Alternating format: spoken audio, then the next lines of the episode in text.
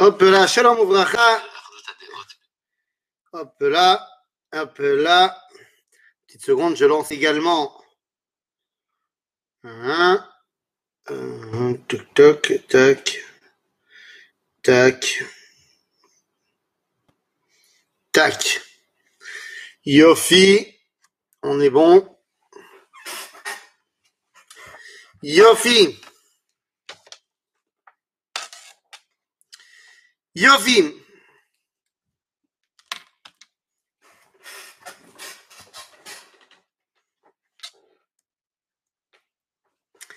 Yofi Erev Tov. Erev Tov, Lekoulam. Bonsoir, Kvoud Arav. Comment ça va? Ben, on penserait qu'on te verrait autour d'un barbecue avec des merguez et tout ça. Là. Quoi, déjà? Il faut, s'y mettre. hein. C'est un peu tôt là, c'est un peu tôt. Comme la boisson. Hein. C'est important. Faut... L'important c'est de commencer. Et voilà. Ben oui, évidemment. Tov Tov. Yofi. Ah, voilà. Admit. Admit. Alors c'est parti. Il faut admettre. Ok. Eh ben, je pense qu'en régie, on est ok. On est bon. Eh bien alors très bien les amis, RF Tov, les j'ai sorti ma plus belle kippa, voilà, en l'honneur, en l'honneur de la personne qu'on va évoquer ce soir et grâce à lui, on va parler évidemment d'histoire, on va parler euh, de Géoula, on va parler de grandeur, parce que voilà, il faut bien comprendre une chose, il y a des fois des événements qui dépassent tellement l'humain eh ben, qu'on en oublie les acteurs de l'événement. Il y a des fois des personnalités qui ont joué un rôle tellement essentiel dans l'histoire qu'ils ont apporté une telle euh, patte, j'ai envie de dire, sur ben, le, le sens des événements, que les événements sont devenus tellement extraordinaires grâce à eux qu'on les a oubliés. Et je pense que la personne qu'on va évoquer ce soir, eh bien, c'est exactement ça. Un Rav, Yehuda Leib Maimon Fishman à. Eh bien, à mon avis, il est un de ces géants oubliés, un de ces personnages extraordinaires qui a été, eh bien, euh, flouté par l'événement auquel il a participé. Et donc, vous voyez évidemment de quoi je parle. Le Rav Maimon à Cohen, on y reviendra évidemment. Le Rav Maimon est installé, je le dis maintenant, mais on y reviendra au fur et à mesure de notre étude, mais il est installé à la droite de David Ben Gurion lorsque ce dernier déclare l'indépendance de l'État d'Israël. Vous savez comme moi ce que représente d'être assis à la droite de quelqu'un. Vous comprenez donc qu'il a dû forcément jouer un rôle énorme dans cette histoire. Alors les amis, revenons au commencement. Le commencement, c'est à la frontière euh, actuelle euh, avec l'Ukraine, avec euh, à l'époque c'était la Russie, c'était l'Empire russe. Le Rav Maimon naît en 1875. Il est en 1875 et qu'est-ce que je raconte? En 1885, autant pour moi. Et très jeune, très jeune, puisque simplement à l'âge de 15 ans, il est déjà Megid Shiur, il est déjà celui qui transmet les Shiurim dans sa ville de naissance, là-bas, j'ai dit sur la frontière ukrainienne, euh, il est déjà celui qui, bah, qui est la référence, qui est la référence un petit peu pour tout le monde. Alors, euh, il habite à Sarabia, c'est là-bas qu'il va évoluer, qu'il va grandir, et tout de suite, on peut voir quelle est la grandeur du bonhomme. Alors, comprenez-moi bien, si on devait déterminer la personnalité du Rav Maimon, eh bien, son petit-fils, qui était plus proche de lui que n'importe qui, le décrira comme étant Ish Tzibur ve Ish Sefer. C'était l'homme, un- une personnalité publique et également un homme de livre. De quoi parle-t-on? De quoi parle-t-on, les amis? Mais qui est donc le Rav Maimon? Tout d'abord, il faut que vous compreniez que quand je dis qu'à 15 ans, il est déjà en train d'en- d'enseigner, il n'est pas encore le rave de la ville. Non, euh, à Sarabia, on pense que 15 ans, c'est peut-être un petit peu jeune. Ils vont attendre qu'il ait 20 ans pour en faire le rave de la ville. Il sera Ousmar la rabbanout, et je pense que rien que ça, ça en dit long. Il sera intronisé rabbin par euh, un des plus grands géants du judaïsme, non seulement de cette époque-là, mais de manière générale. Il sera un des plus grands commentateurs de la halakha de euh, ces dernières générations, à savoir euh, le Rav euh, Yechiel Michal Epstein, Baal Aruch Ashulchan. C'est-à-dire que c'est pas n'importe qui qui va le faire rentrer dans le grand bain. Et tout de suite, eh bien, on comprendra que le Rav Maimon, c'est une personnalité toranique absolument incroyable. C'est une personnalité toranique incroyable qui est un amoureux des livres. Un amoureux des livres. Alors, euh, mais il faut savoir que le Rav Maimon a beaucoup voyagé. A beaucoup voyagé. Euh, Mitokef Tafkido, à cause de son travail, euh, et c'est le fait qu'il était représentant euh, du Yishuv à Yehudi Beret Israël après, et, et avant ça, avant même qu'il monte, il était pas il a beaucoup voyagé. Et comme il était amoureux des livres, là où il allait, il se procurait des livres euh, de partout. Même quand il habitait finalement en Israël, eh bien, une fois par semaine, il rentrait avec un bouquet de fleurs à la maison. Et des dires de son petit-fils, c'était le bouquet de fleurs n'était pas pour euh, euh, contenter sa femme, mais c'était pour cacher le livre qu'il tenait dans l'autre main, pour ne pas que sa femme le voie ramener tout le temps des livres. Entre parenthèses, quand on parle de la bibliothèque du Rav Maimon, on parle de la plus grande bibliothèque de particuliers. Alors, si je ne sais pas du monde, mais d'Israël, du monde juif, c'est évident. Le Rav Maimon avait une, bibli- une bibliothèque qui comptait 40 000 livres. 40 000 livres. Et de témoignages de sa femme, de sa fille, il n'est pas un seul livre qui est rentré dans sa bibliothèque que le Rav Maimon n'avait pas lu. Alors certains, il les a lus plus en profondeur, d'autres, il les a survolés, mais il savait tout ce qui avait marqué dans tous ses livres. Bon, je pense que vous commencez à comprendre le personnage. Un grand bonhomme de la Torah, un grand bonhomme euh, de l'étude, un amoureux de l'étude, un passionné de l'étude, mais dans sa bibliothèque, il n'y aura pas que des livres de Torah, mais également des livres euh, de littérature, des livres de poésie, des livres de philosophie, un amoureux du livre. Donc, Besséder, mais si ça avait été simplement un amoureux du livre, je ne suis pas certain qu'on aurait fait un cours là-dessus, et je ne suis pas certain qu'il aurait eu cette place extraordinaire eh bien, dans, euh, dans l'histoire juive. Alors, pourquoi est-ce que le Rav Maimon est si particulier? Qu'est-ce qu'il a de si spécial? Eh bien, la première chose qu'on peut mettre en avant, c'est que c'est un activiste politique. Dès son plus jeune âge, c'est un activiste politique. C'est quelqu'un qui a le courage de ses opinions et qui donc, lorsqu'il doit prendre position, eh bien, prend position. Rien ni personne ne pourra le faire changer d'avis. Vous comprenez que lorsqu'il va prendre ses positions ouvertes sur le sionisme, même quand il sera encore en Europe de l'Est, il sera énormément critiqué, critiqué par bon nombre de communautés et en Israël également. Il racontera même avec humour que, enfin, faut, d'abord, faut savoir que, que, le Rav Maimon, c'est au moins autant, au moins autant de Pashkevilim, vous savez, ces, ces espèces d'énormes écriteaux sur des pancartes publicitaires euh, où, où, le monde orthodoxe déverse euh, son mécontentement contre quelqu'un.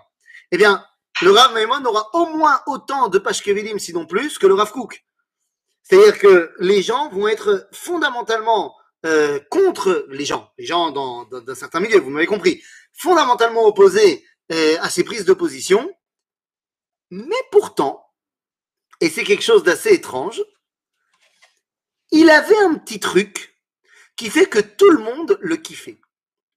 C'est-à-dire qu'il avait beau être euh, détesté dans ses opinions, et ben partout où il allait, il y avait des rencontres très amicales avec tous les membres des partis, euh, des, des, des, des, castes les plus, les plus anti. Il racontera même avec humour que lorsqu'il y a eu la Brit Mila de son fils, eh bien, lors de la Brit Mila de son fils, on va trouver à la Brit Mila pratiquement tous les membres de Neto et Karta de Jérusalem, ce qui va devenir à Yerushalmi, ils viennent tous à la Brit du fils du Rav Maimon. Et les gens demandent au Rav, mais enfin, ce sont ceux qui écrivent contre toi toute la journée, pourquoi ils viennent à la Brit Et il raconte avec humour, il dit, non, mais ils sont pas venus pour me faire cavade, ils sont venus parce qu'ils étaient pas sûrs que j'allais faire la Brit à mon fils, puisque je pactise avec les sionistes. Alors ils étaient pas sûrs que j'allais faire la Brit Mila à mon fils, alors ils sont venus pour vérifier. Nounou, nounou.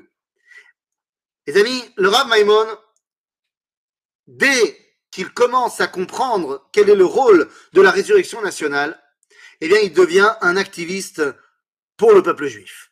Il est déjà un membre du Apoel Mizrahi et très rapidement, en 1913, il monte en Israël. Il monte en Israël en 1913. Euh, ça va, il va pas rester longtemps. Il va pas rester longtemps pour la simple raison que, eh bien, un an plus tard, la Première Guerre mondiale éclate et il est renvoyé par l'Empire ottoman eh bien, dans l'Empire austro, euh, dans l'Empire euh, euh, russe. Parce que, évidemment, la Russie est contre l'Empire ottoman à ce moment-là, et donc il est évacué de la terre d'Israël. Il sera donc exclu de la terre d'Israël pendant la Première Guerre mondiale, et c'est pendant cette période-là qu'il va devenir un des membres actifs du Hapoel Mizrahi. À l'époque, il était un soutien, maintenant il devient un membre actif du Hapoel Mizrahi. Il revient en Israël juste après la fin de la Première Guerre mondiale, et il revient dans un Israël divisé. Divisé, vous le savez très bien, c'est l'époque, les années 20, les années 30, c'est l'époque qu'on appelle la saison. La saison où entre les différentes factions de la Haganah, du Hetzel, du Lehi, on se fait la guerre et on se dénonce et on se dénonce aux Anglais. Tout le monde a peur de cette époque-là. Personne ne veut euh, prendre position. On se rappelle du tioul qu'on avait fait sur euh, autour de la personnalité de Rebari Levin, que tout le monde avait peur de devenir le, le, rabbin des prisonniers parce que on avait peur d'être euh, considéré comme étant un partisan du Hetzel du Lehi. Le Rav Maimon va être un des seuls à s'exprimer ouvertement sur un, eh bien, sa tmicha, son, son, son, comment dire, tmicha, le fait qu'il est favorable son soutien, merci beaucoup, merci beaucoup. Son soutien et au Etzel et au Lechi et à la Hagana et être complètement opposé à la saison. On ne se, comment dire, on ne se euh, euh, vend pas les uns les autres. On fait partie du même peuple, on a la même, euh, le même objectif.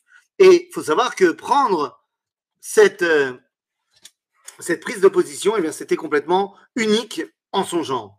Unique en son genre mamache une fois qu'on en est là, eh bien, il faut qu'on parle, parce que ça vous aurez compris que c'est non seulement un Talmud Racham Gadol, c'est en plus un Païl Tzioni Nilav, et il travaille pour la mais il ne faudrait pas oublier un de ses meilleurs amis, pour ne pas dire son meilleur ami.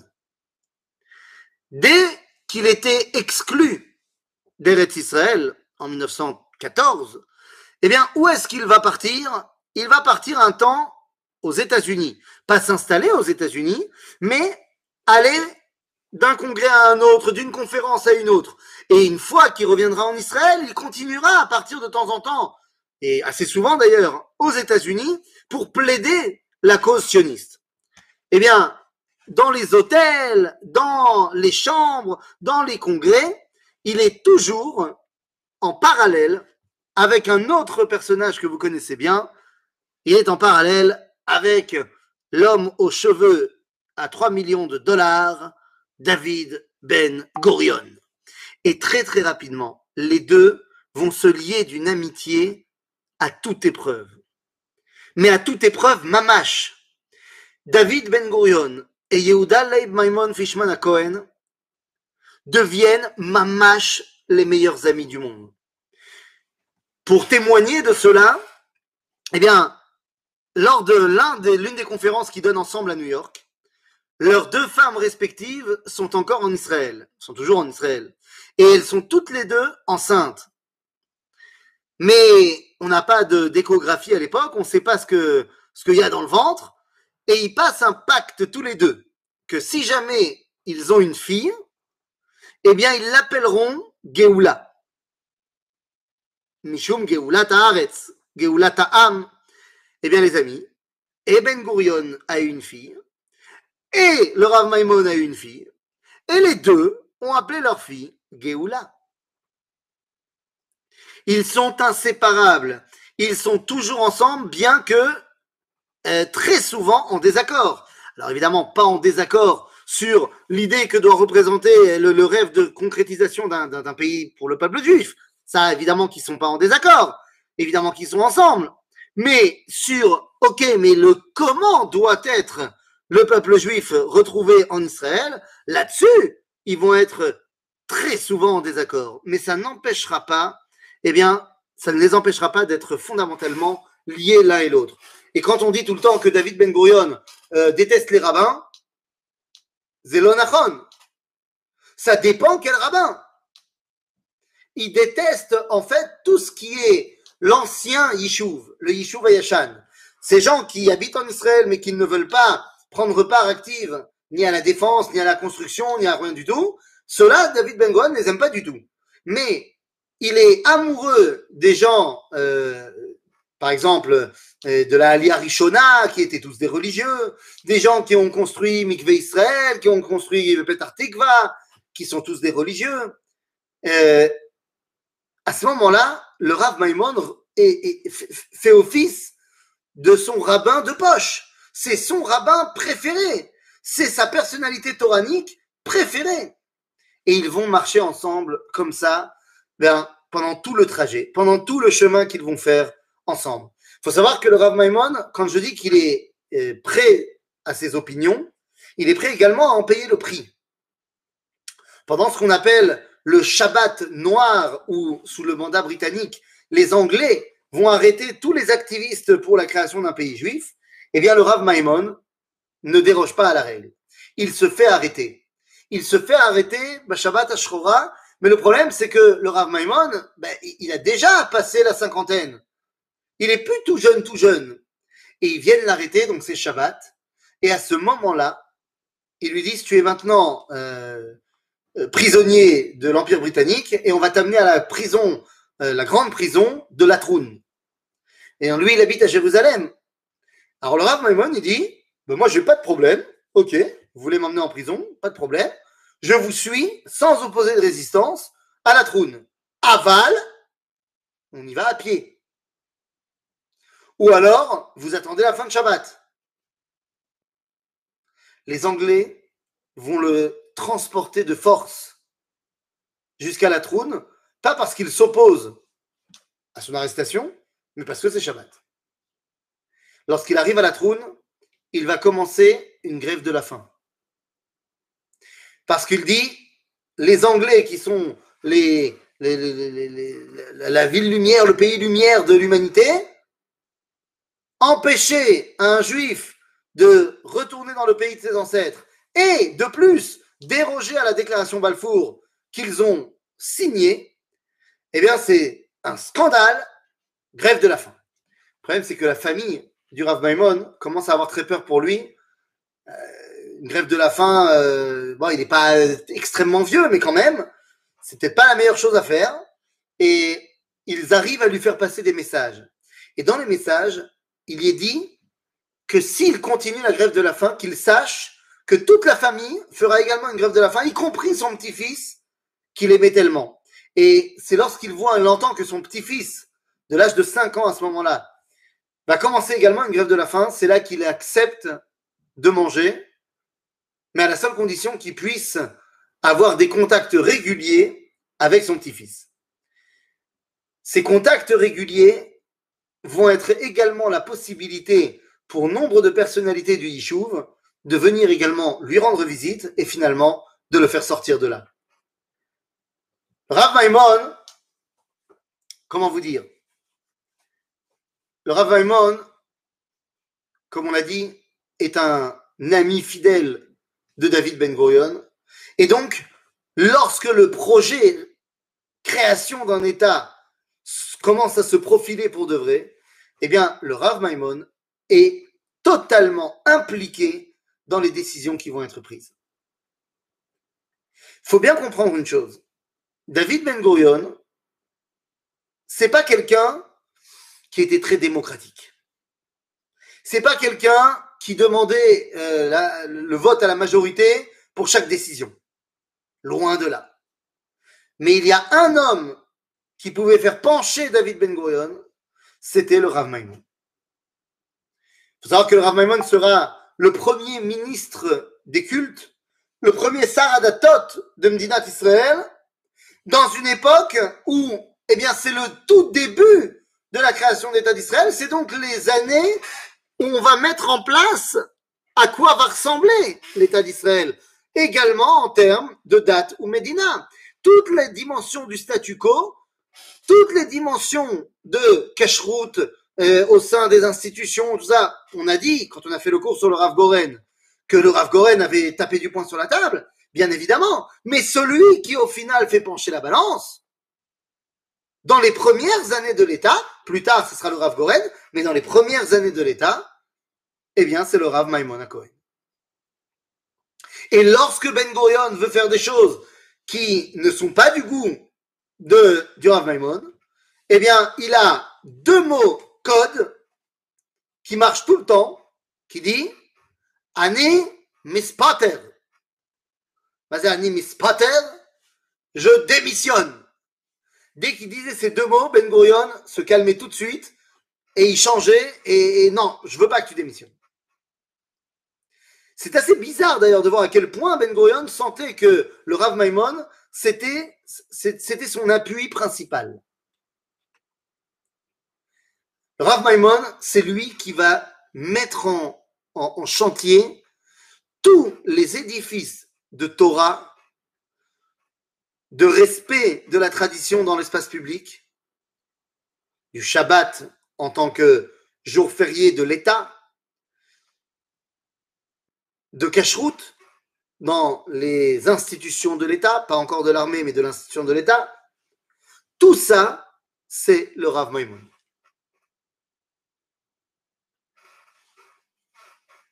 Comment vous dire? Comment vous dire à quel point il a laissé une trace indélébile? Alors, bon, tout ça c'est bien beau, tout ça c'est bien gentil, mais le moment le plus important de l'histoire, c'est d'abord de se poser la question, est-ce qu'il s'appelle le Rav Maimon ou est-ce qu'il s'appelle le Rav Fishman? David Ben Gurion, dans le, son de la déclaration d'indépendance, l'appelle Harav Fishman. Il s'appelle le Rav Maimon ou il s'appelle le Rav Mishwan Eh bien, en vrai, il s'appelle le Rav Maimon. Mais le problème, c'est que quand il a dû euh, utiliser un passeport lorsqu'il est revenu, eh bien, lorsqu'il a été chassé de Eretz Israël, il y avait un problème avec son passeport. Il a dû prendre l'identité, du moins le nom de famille, de quelqu'un qui était décédé, mais qui avait son passeport. Et à l'époque, il n'y avait pas d'automatisation euh, informatique. Et donc, pour des raisons bureaucratiques, eh bien, il est devenu le Rav Fishman. Et c'est resté. Mais en vérité, il s'appelle le Rav Maimon, Yehuda Leib Maimon Akohen. Mais, les amis, quel est le moment? Eh bien, le moment de l'histoire. Le moment de l'histoire. C'est entre parenthèses, le Rav Maimon, quand on te dit qu'il était pour la réunion du peuple juif, pendant les premières années de l'État d'Israël, il est, j'ai dit, le premier Saradatot. Et on a dit, Omed al-Shelo Chaval al mais il y a dans la Knesset, en même temps que lui, une femme qui s'appelle Ada Maimon, qui est sa petite sœur. Seulement elle, elle a rejeté la Torah, elle est du Mapaï. Et il faut voir les altercations qu'il y a à l'intérieur de la Mélia entre le frère et la sœur sur à quoi doit ressembler eh bien, la vision générale de l'État d'Israël. Au final, on a dit que c'était quelqu'un qui va laisser une trace indélébile dans l'histoire d'Israël. Cette trace indélébile, eh bien évidemment, elle arrive au moment de la création de l'État d'Israël. faut savoir qu'il avait une vision tellement, tellement Rav. Il, il était un élève du Rav Kook, il était extrêmement proche du Rav Kook. La réalisation de ce rêve, pour lui, c'était un tout. C'était un tout et c'est la raison pour laquelle il a demandé à Ben Gurion de réaliser plein de choses. Et parmi ces choses-là, il y en a qui ont été acceptées, d'autres qui n'ont pas été acceptées en disant Ah Par exemple, l'une des choses que le Rav Maimon veut faire, et il a même écrit un livre entier sur ça, le Rav Maimon veut reconstruire le Sanhedrin. Pas chute Il veut reconstruire le Sanhedrin. C'est le moment, ça y est. Eh, on est revenu sur notre terre faut reconstruire le Sanhedrin. Il a écrit un livre qui s'appelle Chidush Sanhedrin Bemdinatenu Amitradeshet. Le problème, c'est que quand il présente le projet à Ben Gurion, Ben Gurion lui dit Ah, tu veux faire le Sanhedrin Non, mais attends deux secondes. Dans la Torah, il y a marqué que pour s'asseoir au Sanhedrin, il faut trouver des Anshe des hommes euh, valeureux au combat. Il dit ça, peut-être qu'on peut trouver des rabbins qui ont aussi été des combattants, ça, on peut trouver. Après, il dit, il y a marqué dans la Torah, il faut Anche Emet, des gens de vérité. Nous, là, on peut trouver aussi. Après, il y a marqué Sonné Betsa, qui déteste la corruption. ben Gohan dit au Maimon, il dit, ouais, mais hé, où est-ce qu'on va trouver aujourd'hui des gens qui détestent la corruption?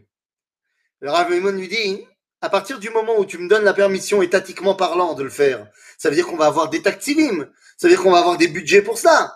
Bon, bah alors, avec suffisamment d'argent, on peut aussi trouver des gens qui euh, n'aiment pas la corruption.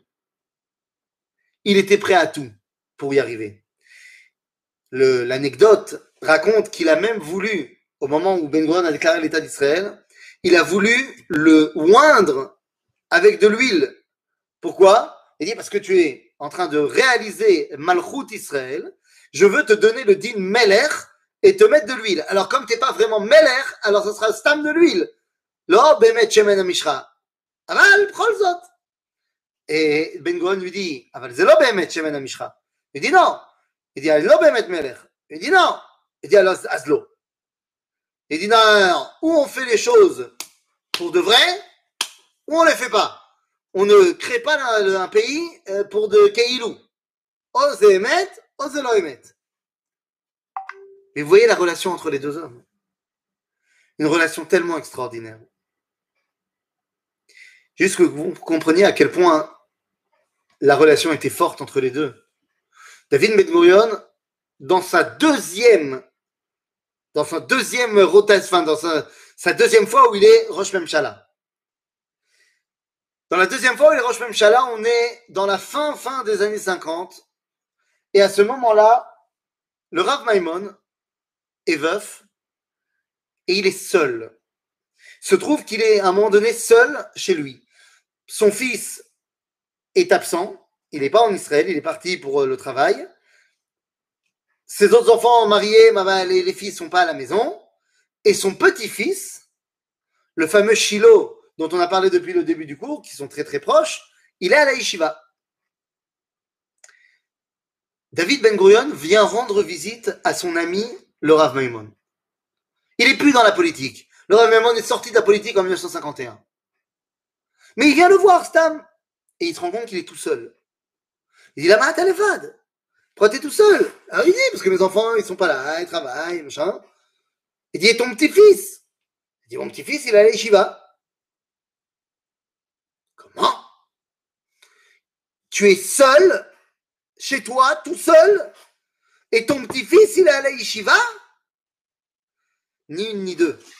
David Ben Gurion rentre chez lui, il prend son téléphone et il appelle la yeshiva.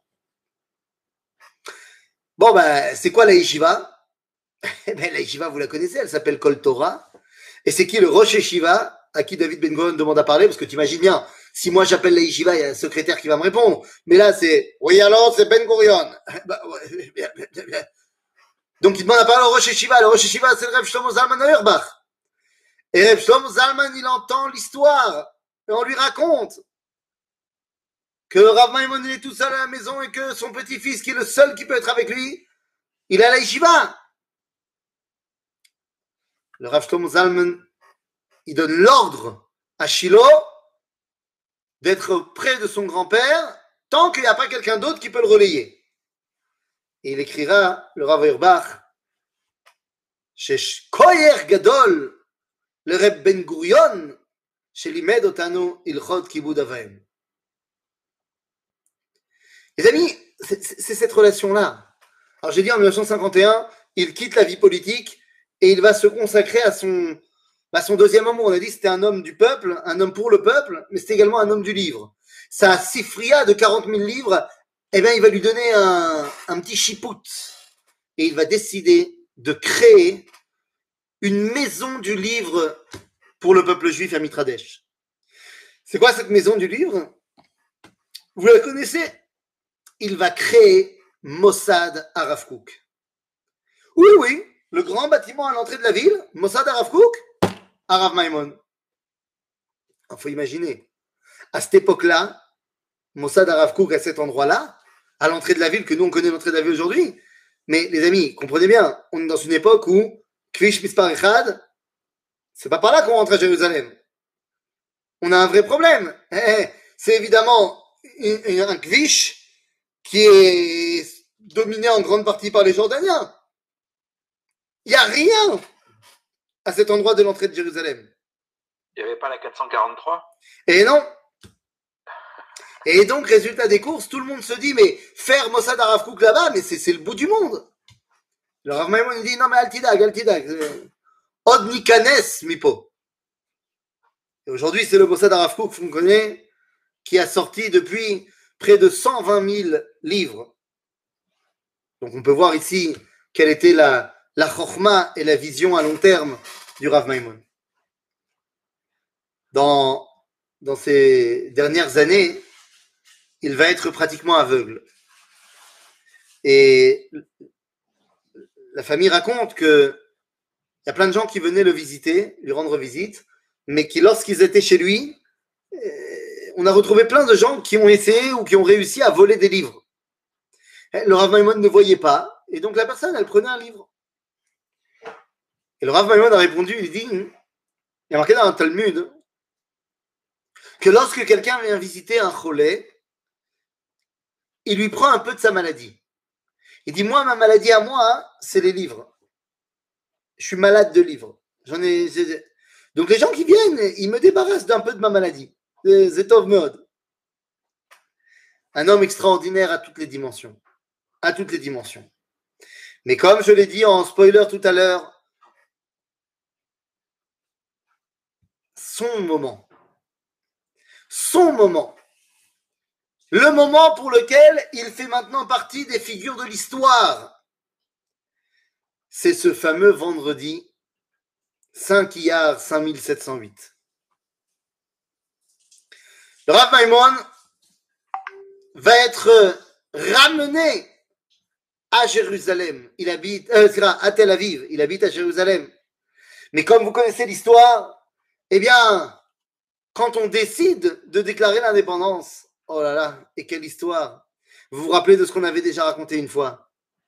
En Malasot. On est le 12 mai. Le 12 mai 1948. Golda Meir vient de rentrer d'un voyage secret en Jordanie pour savoir si les Jordaniens allaient participer avec les autres pays arabes à la guerre contre nous si jamais on déclare l'indépendance. On pensait qu'il y avait une chance que non. Et finalement, les Jordaniens ont dit à Madame Meir, t'as pas compris, si vous déclarez l'indépendance, on va vous exterminer. On va vous massacrer. On va vous détruire. Au même moment, revient des États-Unis Moshe Charette. Et il vient avec une nouvelle terrible, puisque Marshall, le secrétaire d'État américain, le plan Marshall, refuse que Israël déclare l'indépendance. Les Américains sont contre. Ils ont dit si vous le faites, on ne sera pas avec vous. C'est avec ces deux informations-là qu'il va falloir voter. David Ben Gurion lance un vote parmi les 14 personnes qui sont les responsables du peuple, le gouvernement provisoire, mais seulement 10 vont voter. Qu'est-ce qu'on fait? On y va? On se lance ou pas? Mako répond. D'autant plus que juste avant de voter, il te fait parler Igal Yadin, Igael Yadin, qui va être le premier chef d'état-major. Il lui dit quelles sont nos chances? Igael Yadin répond Ah bah écoute, si on est super optimiste, 50-50. Si on est réaliste, zéro. Et imaginez que c'est dans cette ambiance-là qu'il faut commencer à voter. Et finalement, on arrive à 4 pour, 4 contre, et il reste deux votants. Ben Gurion, qui c'est sûr va voter pour, et Moshe Charette, qui a entendu de sa propre voix les États-Unis rejeter notre rêve. Si Moshe Charette répond non, à 5-5, on n'y va pas. Et il n'y a pas d'État d'Israël. Donc, comme vous l'aurez compris, Moshe Charette dit oui. Il a fait mode, on a décidé d'y aller, super. Où est-ce qu'on le fait? Il faut trouver l'endroit. Il faut trouver le moment exact. Faut envoyer des invitations. Faut écrire les invitations. Faut trouver, une fois qu'on a trouvé l'endroit, parce que ça y est, on, a, on est à Tel Aviv, parce qu'on n'est pas à Jérusalem, parce que Jérusalem est sous siège. Donc on est à Tel Aviv. Mais où est-ce qu'on est à Tel Aviv? On est dans le musée d'art de Tel Aviv, qui en fait était la maison de Dizengoff, parce qu'elle a une petite salle en contrebas, si jamais les Anglais découvrent et qu'ils nous bombardent. Donc on a l'endroit. On a trié sur le volet 350 personnes, on leur a envoyé une invitation dans laquelle il est clairement stipulé qu'ils doivent garder secret la raison, l'heure et l'endroit de l'événement.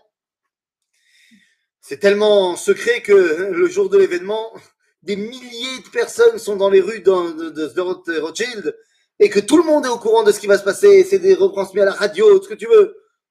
Mais c'est un secret. Il va falloir aller trouver des chaises et les chaises, on va les prendre à un commerçant de la rue Rothschild. Va falloir trouver un micro qui va être aussi pris chez un commerçant de la rue Rothschild. À la condition, il dit, je vous donne le micro, mais à condition que vous mettez le, la pub, la pub de mon magasin dessus. Et sur le micro, on peut voir la, la pub du magasin Tzlil. On a l'endroit, on a le moment, on a les chaises, on a le micro. Yofi Qu'est-ce qui nous manque? Le texte. Il n'y a pas de déclaration d'indépendance pour l'instant. Et là, tout a été marloquette. Tout, tout, tout, tout, chaque virgule, c'était de marloquette. Mais la plus grosse marloquette, c'est la dernière. Shem Hashem ou pas Shem Hashem? Arav Maimon, Ben Goyon. On met le nom de Dieu dans la déclaration d'indépendance ou on ne le met pas?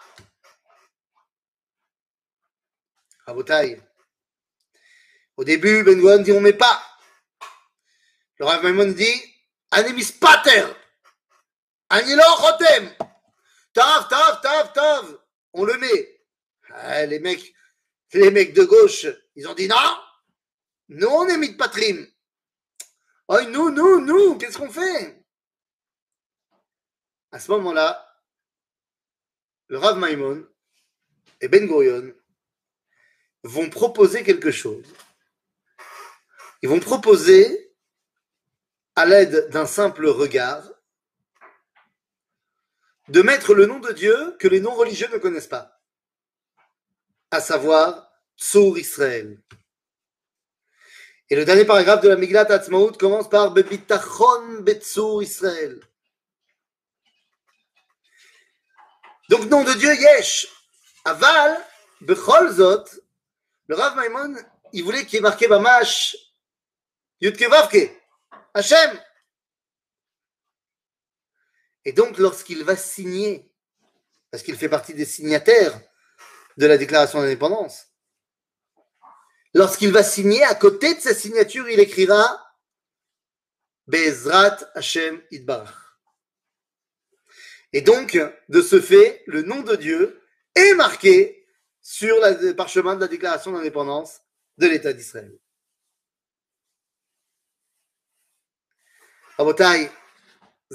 Maimon Fishman. L'homme qui aura été aux côtés de David Ben Gurion pour le début de la Géoula. On a dit, il en est des fois des événements, des événements qui nous dépassent. Eh bien, c'est exactement de cela qu'on parle. Évidemment que la déclaration d'indépendance, c'est le début de la Géoula, c'est la réalisation de la promesse des prophètes, c'est l'espoir de 2000 ans de pleurs et de tfilotes qui se réalisent. Et c'est tout simplement, eh bien, le début de notre prise de conscience que nous pouvons maintenant le Taken Olam. Évidemment que l'événement est plus grand que le Rav Maimon.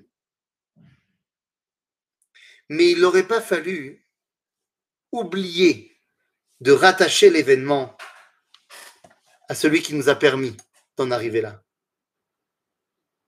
C'est la raison pour laquelle, eh bien, lorsqu'on parle d'action héroïque, il y en a une qui n'était pas dans le protocole, dans le protocole de la cérémonie de la déclaration d'indépendance. C'était pas prévu à la base. Mais le Rav Maimon ne pouvait pas s'en passer. Et donc, comme il ne pouvait pas s'en passer, il a fait signe à Ben Gurion. Et finalement, eh bien, lorsqu'on pourra entendre les derniers mots, les derniers mots de David Ben Gurion que je vous mets là maintenant,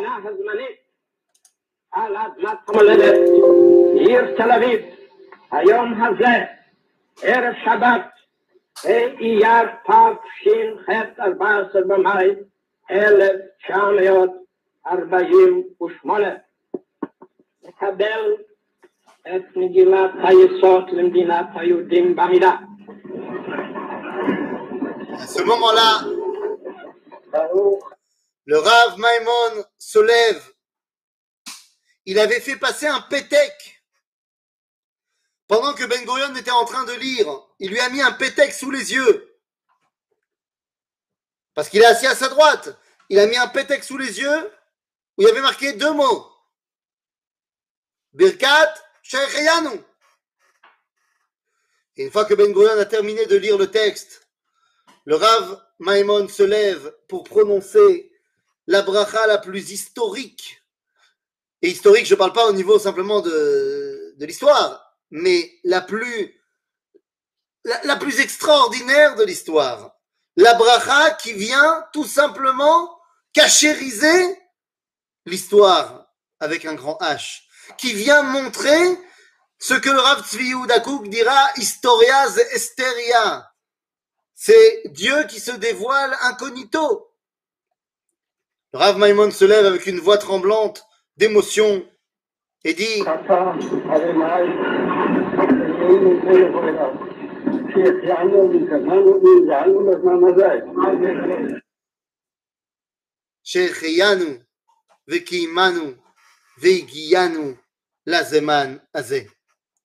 Il aura été la figure, la Torah, qui a donné le tampon de cachérisation officiel, parce qu'officieux il était à toute façon, mais officiel de cet événement énorme. Rav Maimon Fishman Cohen sera accompagné dans sa dernière demeure par des dizaines de milliers de personnes au Bet Akvarot de Sanedria et parmi eux tous les membres de la Knesset Israël, mis à part les députés de nos chers amis arabisants. Mais tous les autres députés, qu'ils soient de gauche, de droite, religieux, pas religieux, seront à l'enterrement du Rav Maimon Fishman Cohen. C'était certainement pas l'enterrement où il y avait eu le plus de monde, mais c'est peut-être un des seuls enterrements où il y avait tout le monde. Et c'était tout simplement pour dire merci à celui qui aura été le porte-parole d'Akadosh Baruch pour la reconstruction historique de notre identité pour le début de la Géoula. Rav Maimon Fishman Cohen, le Sheikh historique. Cette année, lorsque nous dirons la bracha de Sheikh Yanu Vekimanu Vegianu la je nous invite tous à repenser à celui qui a été le Rav de David Ben Gurion, à celui qui aura été le Rav de la naissance de l'État d'Israël. Et pour la dernière anecdote, Médinat Israël est né Behe Be'iyar Tashach. Behe Be'iyar Tashach, le bébé est né. Et comme il était le rave à la naissance du bébé, David Ben Gurion vient le voir huit jours plus tard. Il vient le voir huit jours plus tard avec un ruban et lui dit Coupe, Ze'arshav Brita Mila Shel Medinat Israël. Mais ça, ça s'est fait sans caméra, ça s'est fait sans grande pompe, ça s'est fait entre deux amis qui ont fait un chemin extraordinaire ensemble. L'un aura été ce que le Rav appelle à behemiyut, chez la artsiyut, chez la chomriyut. L'un aura été celui qui porte la résurrection physique d'Israël et l'autre aura été celui qui lui a insufflé également la neshama. Rav Yehuda Leib Maimon Fishman Akohen, la neshama de la déclaration d'indépendance. Chez Elanou, Chag, Sameach, Lekulam, Ve barbecue Naïm, et j'ai toujours pas, enfin si, je pense avoir euh, euh, terminé de penser et de réfléchir, je pense, ça y est, qu'il faut d'abord mettre sur le mangal la parguite et seulement après l'entrecôte. Parce que Ma'alim Bakodesh ve'en Moridin. Donc, je pense maintenant que c'est évident qu'on doit terminer sur les entrecôtes et, non pas l'inverse. Et pour tous ceux qui sont ochlé à merguez, les minéem, euh, les merguez, je pense que c'est shlav benaim. Je pense que c'est euh, entre les parguites et l'entrecôte. Vous verrez que dans quelques années, les cavanotes des Mekoubalim me donneront raison. Merci beaucoup. Hazak Merci beaucoup. Chak Sameach à tout le monde. Alors, il y a, il y a, vous refaites la, la grande fila là, à Givat?